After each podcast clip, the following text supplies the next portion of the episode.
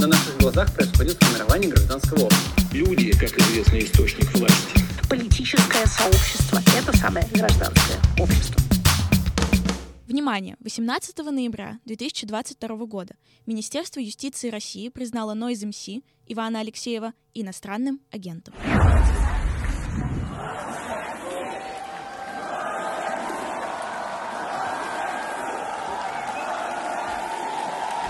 Дорогие друзья, вы слышите, как скрепы скрипят и шуршат старомодным дабстепом. А это значит, что с вами подкаст о гражданском образовании, гражданском обществе Политбург. Меня зовут Таня, и сегодня со мной вообще невероятно крутые, значит, э, девчоночки-красоточки. Это Полина и Амина. Всем привет. Привет, привет. И сегодня с ними мы поговорим о творческом пути и о гражданской позиции и вообще о значимости такого исполнителя, как Noise MC, широко известного в узких кругах, как э, Иван Алексеев а также о таком явлении, которое называется внутренняя иммиграция. Потому что что? Правильно, у нас рубрика «Культурный подход».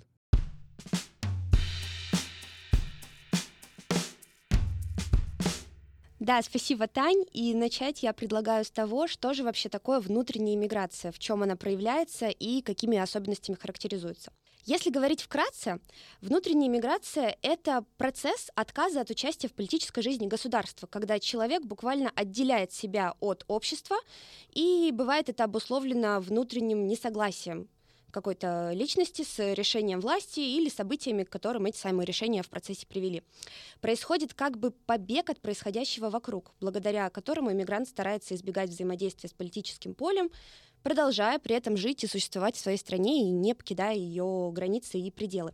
В своей работе «Внутренняя миграция и протестантская этика экзистенциального самоопределения» социолог Владислав Бачинин называет внутреннюю миграцию экстраординарным духовно-нравственным ответом. Вообще, в чем заключается экстраординарность такого явления, как внутренняя миграция? Э, заключается она в том, что уйти в подобное бегство зачастую осознанный выбор, продиктованный не рядовыми, а экстраординарными, выходящими за рамки нормального событиями, происходящими вокруг человека. По словам Владислава Бочинина, личность воздвигает настоящую стену между собой и той социальной системой, в которой она, собственно говоря, существует. Вообще, впервые термин «внутренняя миграция» ввела в обиход французская писательница Дельфина де Жерарден. В 1838 она издала очерк, посвященный французским легитимистам, которые поддерживали свергнутую династию Бурбонов. Вот что она писала. «Э, Бал Мюзара можно уже назвать старинной забавой. Она освещена временем и сделалась привычной. Молодые люди хорошего рода, наследники самых знатных родов являются туда, чтобы растратить хотя бы часть той силы, которая по причине их внутренней миграции и политических предрассудков остается совершенно невостребованной, они танцуют, галопируют, вальсируют иступленно, страстно, так, как сражались бы, веди Франция войну, и как любили бы, сохрани Франция в своем сердце хоть каплю поэзии. Полина, ты рассказала очень интересную историю такого явления, как внутренняя миграция, и наверняка в ней находилось очень много поэтов, а, в том числе и в России, ведь так? Да, это верно. Что вообще насчет нашей страны? Вообще, самый большой масштаб распространения, такой способ ухода от взаимодействия с политическими институтами и политикой в целом, он получил, конечно, в Советском Союзе, как во время следующее после Октябрьской революции, так и в Брежневскую эпоху, в концу застоя. В то время во внутреннюю миграцию уходили люди совершенно разных социальных слоев и профессий. К примеру, русские поэты Анна Ахматова и Осип Мандельштам ушли в эмиграцию после событий 17 года. Естественно, те события, они радикально изменили политические и социальный курс страны, поэтому им было довольно тяжело оставаться неравнодушными к тому, что происходит. В этой тяжелой атмосфере единственным спасением, единственным убежищем была любовь. Так вспоминал то время Ахматова. А что такое любовь для поэта? Это, конечно, его творчество. Обрамляя слова и рифмы все переживания и тревоги, поэты того времени как бы отстранялись от происходящего и уходили в мир творчества, в свой маленький мир, во многом отказываясь принимать реальность. Самого большого масштаба явление внутренней миграции достигло в период брежневского правления. Писатели и поэты уходили в подвалы, не желая участвовать в том, что происходило в их стране. Организовывались подпольные кружки и издания, в которых такие люди могли говорить и писать о том, что лежало на душе. Вообще в современной России во внутреннюю миграцию также уходят и поэты, и певцы, и писатели, и художники, внутренне не согласные с политическим курсом, избранным нашей страной. Например, в 2020 году автор Вася Обломов опубликовал песню «Во внутренней эмиграции». Например, строчки из нее. «Я не здесь, на летучке утренней, я не с вами в столовой ем, я в Париже, Париже внутреннем. Нет меня, просто нет совсем. Это песня о том, как поэт остается в стране, но при этом полностью абстрагируется от того, что происходит э, на политическом поле государства. Конечно, кроме Обломова в России есть и было множество авторов, занимающихся оппозиционным творчеством, и при этом не выезжающих за пределы страны. Кто-то не мог оставить семью, кому-то не хотелось оставлять российскую публику, а кто-то остается в стране по идеологическим предпочтениям. Иван Алексеев, например, более известный под псевдонимом Noise MC, был как раз из таких. С 2010-х годов, будучи тогда еще неизвестным широким массам рэп-исполнителем, он писал колкие тексты о политике, сатирически высмеивал пороки власть имущих и освещал социально важные, по его мнению, события и явления в своих песнях. До сих пор он продолжает держать курс на гражданственность и озвучивает свою позицию, несмотря на то, что иногда она может звучать радикальнее прочих. О нем мы сегодня и поговорим чуть подробнее.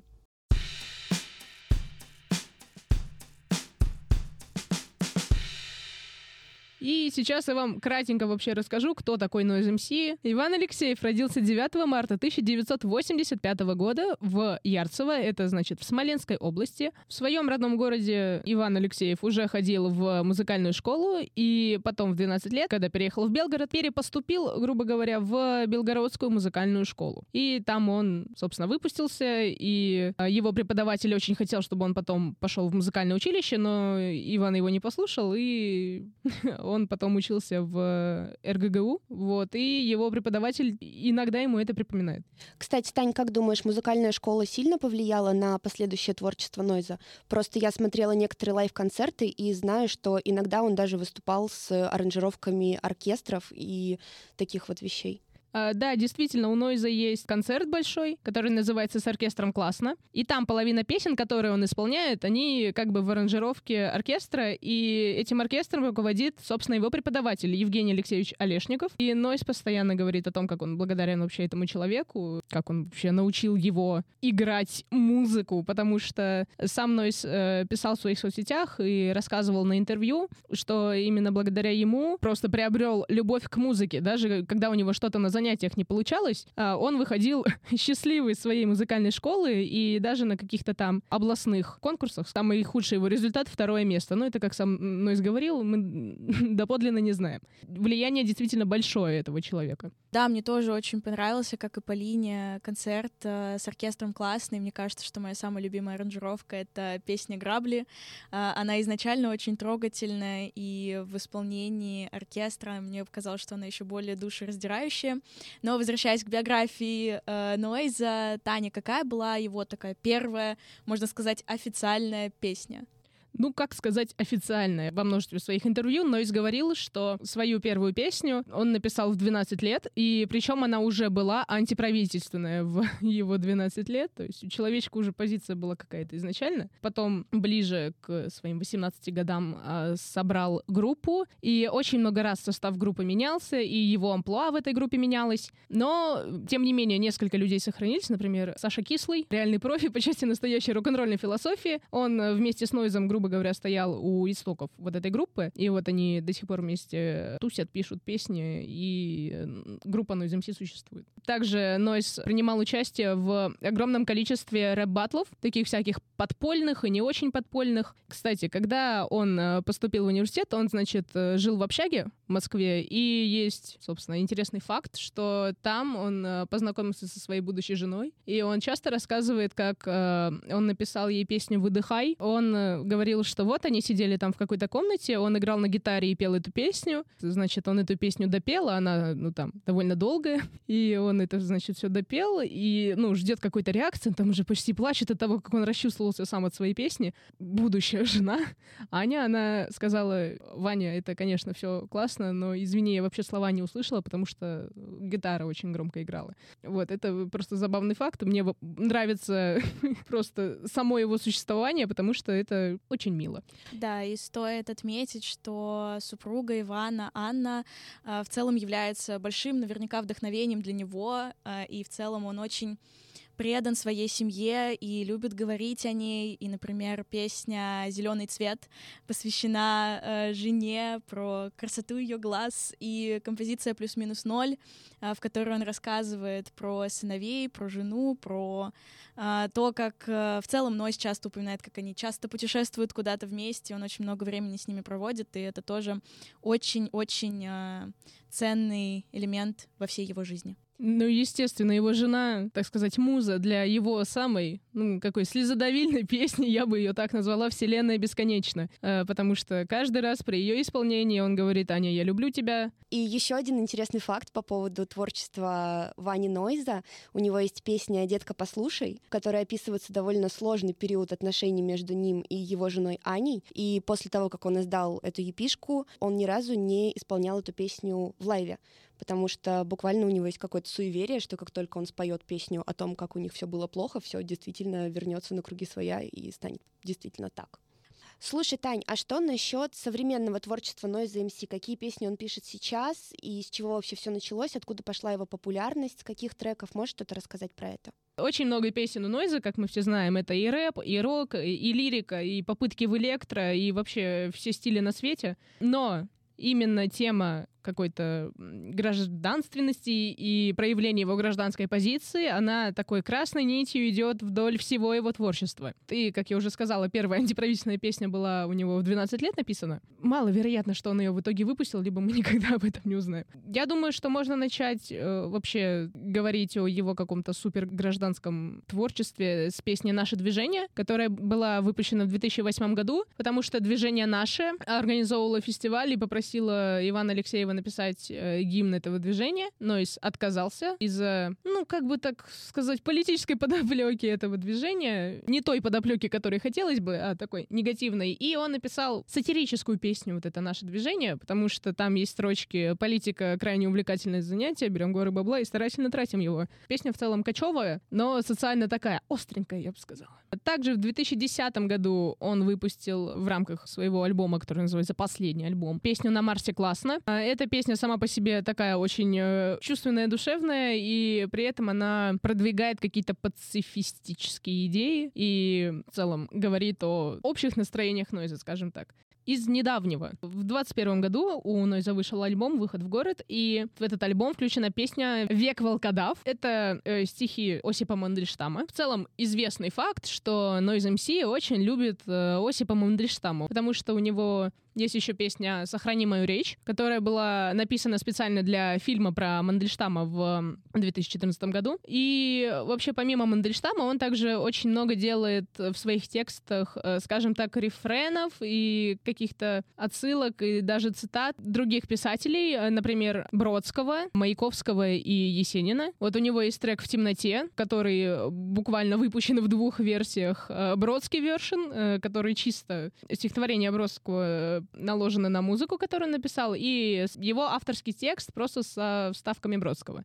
Тоже из недавнего вот последнего альбома «Выход в город» э, песня «20-е годы», которая э, посвящена Есенину. И также, помимо писателя, у него есть, скажем так, отсылки на других людей с гражданской позицией. Например, Егор Летов. В рамках трибют-альбома э, Егору Летову он написал песню «Все как у людей» в 2019 году.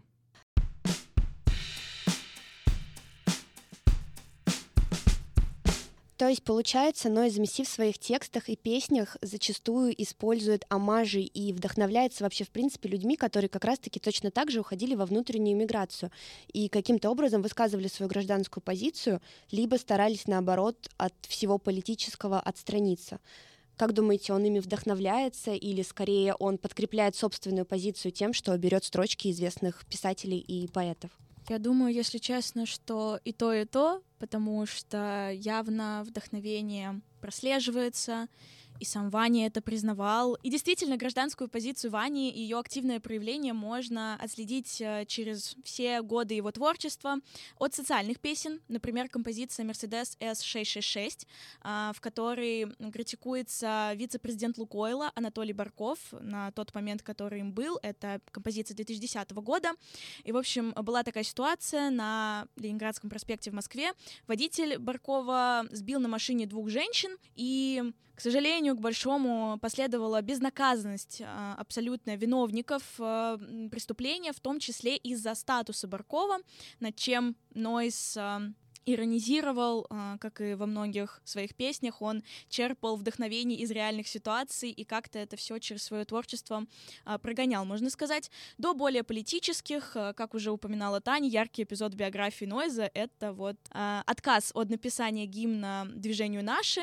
В ответ он написал песню «Наше движение», она так и называется, которая высмеивает идею движения и над ним иронизирует. Опять-таки, несмотря на а, какое-то общее мнение, что концерты отменялись и срывались только вот в последние годы в связи с ужесточением ситуации, это не так. А, концерты срывались уже в 2010 году по, а, в кавычечках, пальцами неким указанием сверху. Такой эпизод произошел в 2010 году в Чебоксарах.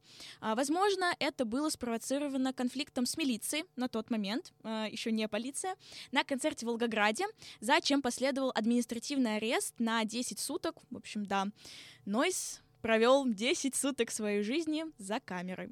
2014 год стал важной вехой в творчестве Нойза. А, например, на фестивале Кубана в августе этого года а, после выключения звука на песне «Танцы», а, который является кавером на украинскую группу «Вопли Видоплясова», в которой использовался как украинский, так и русский язык, Нойз, будучи все-таки бунтарем, несмотря на всю его интеллигентность, он решил выразить протест, исполнив голым совместный трек с группой «Анакондас». Не сказать, что он очень счастлив сейчас этому факту своей биографии, но что было, то было. Фестиваль куда-то его в какие-то приключения унес. А как я сказала, 2014 год — это важный, важное время, важный год э, в жизни и творческой деятельности музыканта, но не только из-за фестиваля Кубана. А, после вхождения Крыма в состав Российской Федерации и начала боевых действий на Донбассе а, усилились гонения на Нойза, так как он не поддерживал действия правительства значительных действий со стороны государства. Это партия КПРФ предложила запрет выступления артиста, и также происходила отмена многих э, концертов по России, в городах, например, Омск, Красноярск, Иркутск и вообще многие другие. Официальными причинами значились плохая продажа билетов или нехватка площадок, но таковыми были официальные причины сверху, реальная причина и так понятна. А сам Нойс, несмотря на всю сложившуюся ситуацию с запретами его выступлений, он продолжал высказываться в песнях, находить отдушину там. Например, трек «Иордан», выпущенный в 2014 году совместно с Atlantida Project. И я бы хотела здесь привести а, цитату из этой песни, которая, мне кажется, очень кратко, емко и достаточно четко описывает то, как Нойс все это видел и видит до сих пор. Он обвиняет врага и в стучащих зубах, и в узорах на окнах. Мол, из-за врага не спешат возвращаться назад перелетные стаи. И чем дольше он говорит, тем сильнее и страшнее натиск ветров холодных. Но ледники растают. Ледники растают. В 2018 году, уже, да, 4 года спустя, получается, Иван участвовал в концерте под названием «Солидарность». Он проходил в поддержку рэпера Хаски, которого а на тот момент обвиняли в мелком хулиганстве, как когда-то за это же обвиняли Нойза в 2010 году, собственно, за что он и отсидел эти 10 суток.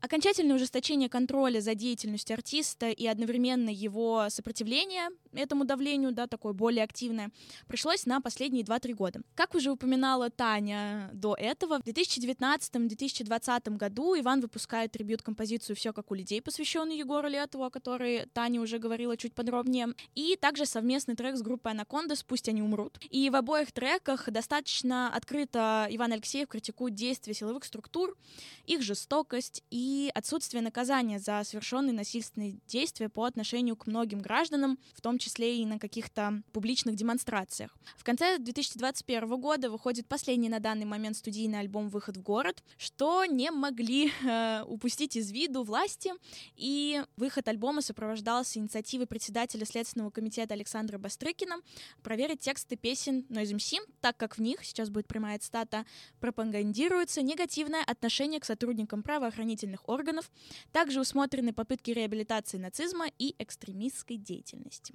Стартом апогея, если его так можно назвать, максимально явного и открытого противостояния Нойза и властей стало 24 февраля 2022 года. Осуждая в своих социальных сетях специальную военную операцию, и, выступая против, Иван уезжает из России и весной дает благотворительные концерты, которые назывались Voice of Peace, вместе с певицей Монеточкой, а, с которой у него ранее также были уже совместные треки, например, Child Free или Люди с автоматами. И эти самые благотворительные концерты помогли собрать около 340 тысяч евро, и эти средства пошли на помощь мирным жителям Украины и беженцам в странах Европы.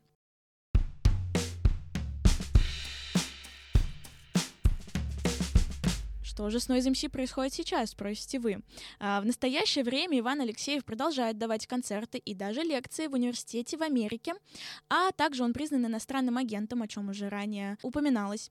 На что артист в свойственной ему манере в своих социальных сетях отреагировал цитаты и собственные же песни из окна, а именно самой первой его строчкой, которую мы, к сожалению, не можем процитировать ввиду присутствия ненормативной лексики.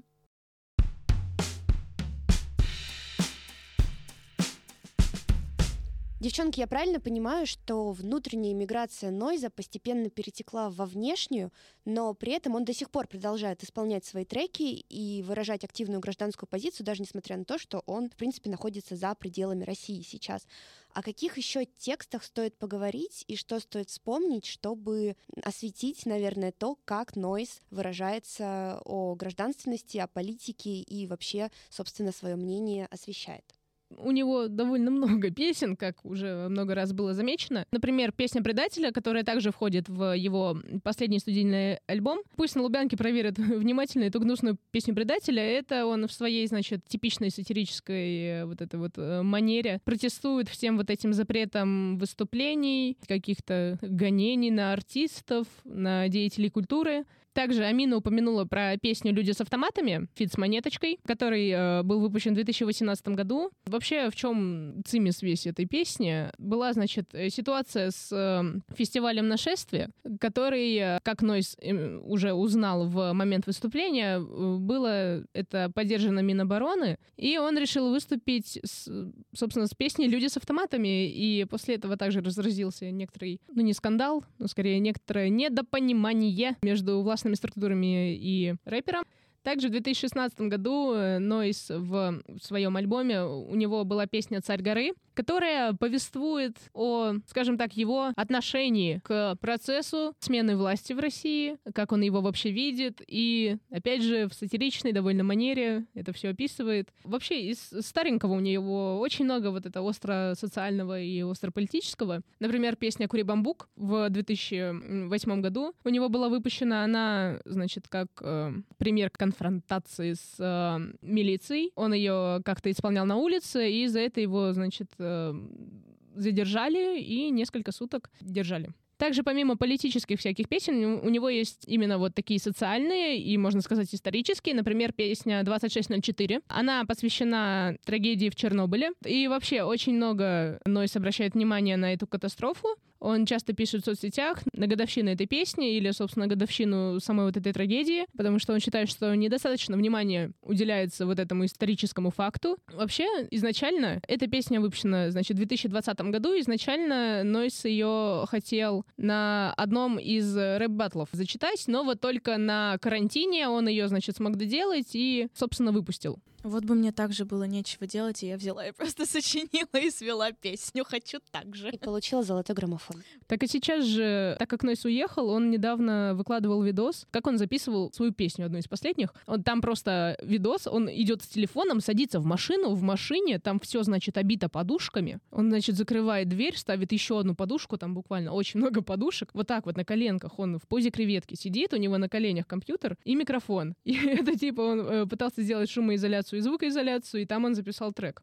Мне нравится, что, несмотря на то, что Noise MC стал безумно популярен в России и за рубежом, он все еще продолжает оставаться, скажем так, наверное, трушным в отношении записи текстов и записи музыки, и продолжает быть верен себе в собственных взглядах и в собственных идеалах. Да, это можно проследить не только на каких-то, да, студийных записях, но и на концертах. Он стоит с одной гитарой из, если я не ошибаюсь, правильно называется, луп-машина. Раз наиграл, кнопку нажал, это зациклилось. Два наиграл, кнопку нажал. И это действительно какая-то искренность, наверное, в этом проявляется. И абсолютно точно безмерный талант, что буквально будучи один, даже там без максимум с барабанщиком еще одним, он может сочинить, точнее не сочинить, а исполнить э, композицию, она будет звучать качественно и очень круто, несмотря вот на такой минимальный стартер-пак музыканта. Да, наверное, именно благодаря своему безграничному таланту и стойкому следованию собственным идеям и принципам Noise MC стал настолько популярен как среди молодежи, так и среди взрослого поколения в России сейчас. И, возможно, именно поэтому мы и выбрали его главным героем сегодняшнего подкаста, ведь действительно гражданственность и отношение себя к гражданскому обществу у Нойза очень активно развито, и он никогда не отказывается от собственной принадлежности к России, к российской культуре и культуре российского гражданского общества и продолжает высказывать собственные позиции, даже несмотря на то, что сейчас у него нет возможности делать это на территории родного государства. Ну и, как говорится, это все Noise MC со своими песнями. Да, Таня, все именно так, все так и есть. Спасибо большое, что слушали нас. Обязательно подписывайтесь на подкаст Политбург в Яндекс Музыке, ВКонтакте и в Apple подкастах. С вами были Таня, Полина и Амина и Иван Алексеев. Пока! Пока! Пока-пока!